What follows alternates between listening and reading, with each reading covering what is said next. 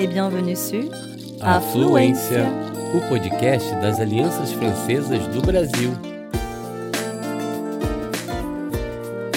Você está ouvindo Tête Chercheuse, les femmes à l'assaut des sciences. Mentes pesquisadoras, uma ofensiva das mulheres cientistas. En français E em português. «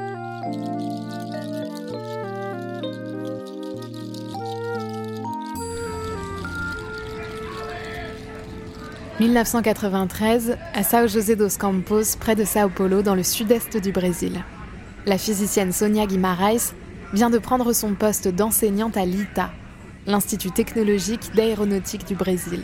Elle est la toute première femme noire à rejoindre l'équipe pédagogique de cette grande institution militaire qui prépare des élèves entre 17 et 23 ans au métier de l'aéronautique. Seulement voilà, dès son premier jour, Sonia Guimarães, qui est aussi l'une des rares femmes à enseigner à l'ITA, se retrouve face à des classes uniquement masculines. En effet, en 93, les femmes ne sont toujours pas autorisées à passer le concours d'entrée. Sonia Guimarães est donc extrêmement surprise de pouvoir y enseigner. Pourquoi ne pas accepter les étudiantes si on accepte les professeurs féminines? On lui répond que si on n'embauchait pas de femmes professeurs, il n'y aurait personne pour enseigner les mathématiques. Dans les années 90, ce n'est donc pas une volonté d'inclusion qui lui permet d'intégrer son poste, mais une pénurie. En mathématiques comme en physique, on ne prend des femmes que parce qu'il n'y a pas d'hommes disponibles.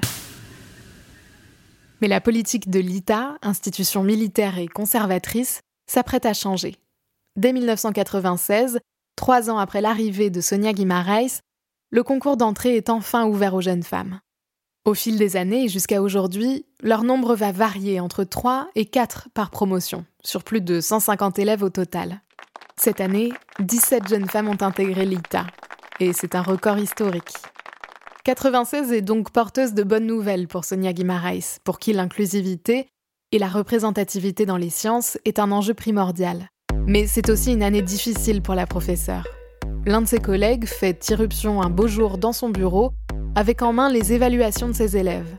Il lui annonce qu'il les a vérifiées, qu'elle s'est totalement trompée et qu'elle est vraisemblablement la pire professeure que l'institution ait jamais connue.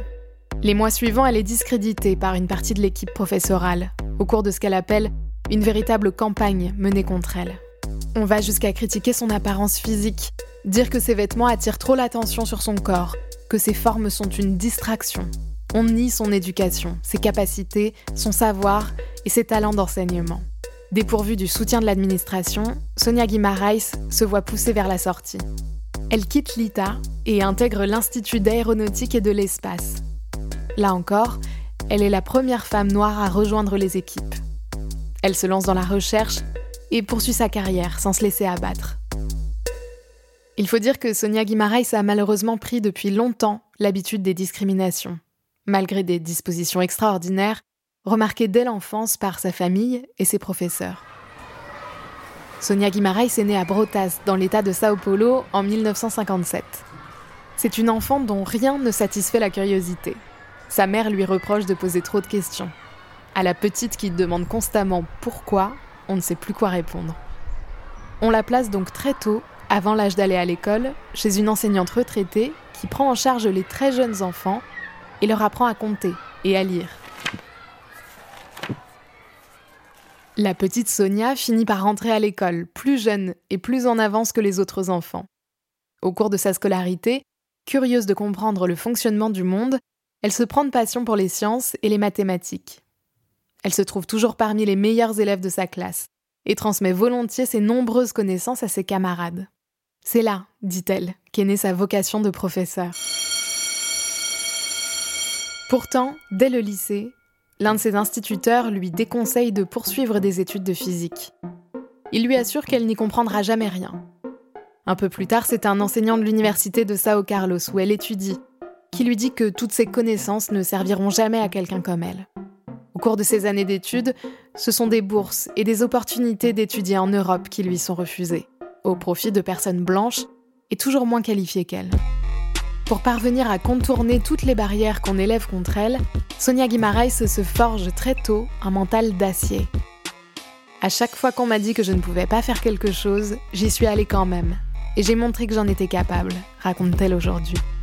Au cours de ses études, elle se passionne pour la physique expérimentale, puis pour l'étude des matériaux semi-conducteurs.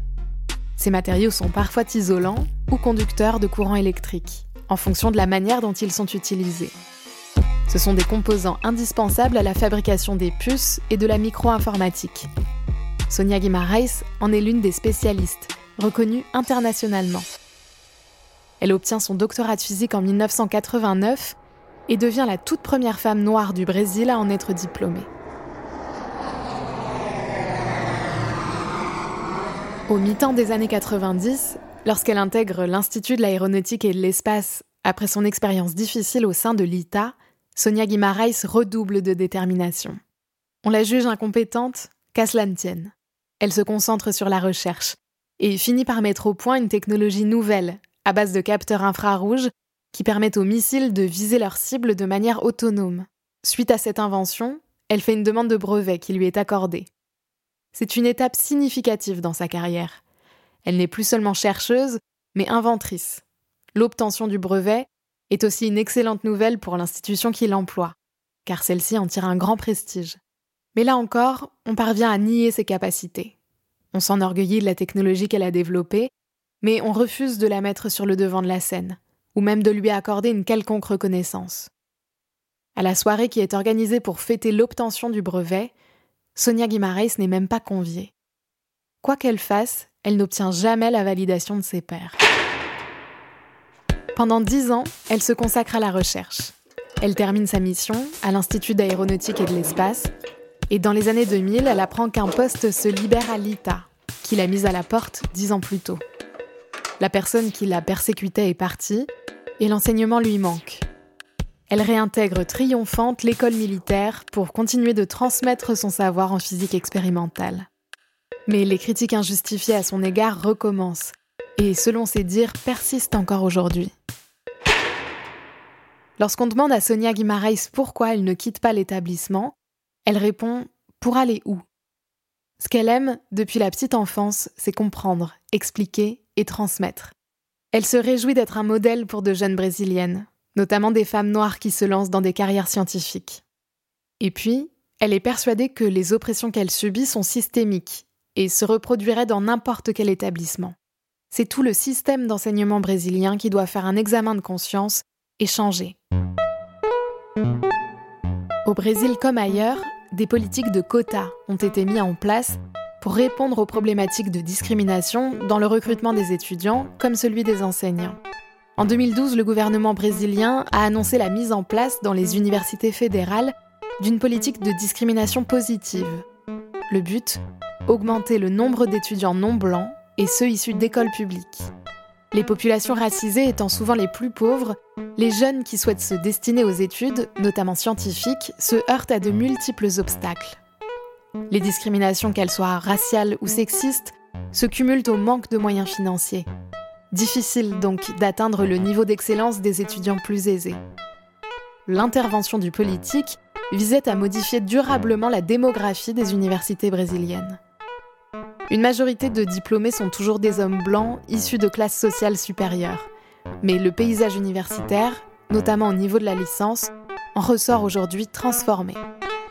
En 2020, l'ITA elle-même a annoncé pour le plus grand bonheur de Sonia Guimaraes la mise en place de quotas.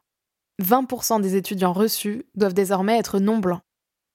L'enseignante voit arriver ses nouveaux venus avec beaucoup de joie. C'est un petit pas qui lui donne de l'espoir pour l'avenir, celui de voir des promotions plus à l'image de la société brésilienne. À 64 ans, l'enseignante a bien pensé à prendre sa retraite, mais la perspective de rester chez elle à ne rien faire la pétrifie. Loin d'être lassée ou découragée par les oppressions qu'elle a pu subir tout au long de sa carrière, elle est plus que jamais déterminée à créer un futur plus inclusif dans la recherche scientifique et plus largement dans la société brésilienne. Elle raconte son histoire et les difficultés rencontrées. Elle utilise la visibilité qu'on lui donne pour attirer l'attention sur l'importance de la représentativité dans le milieu scientifique. Les sciences, après tout, inventent le futur, et celles et ceux qui les façonnent détiennent une forme de pouvoir. Ce pouvoir, Sonia Guimaraes voudrait, comme beaucoup d'autres, le voir partagé de manière égale. Si elle décidait d'arrêter d'enseigner dans les prochaines années, elle pourrait bien se lancer en politique et trouver de nouveaux moyens de se battre pour l'avenir de son pays.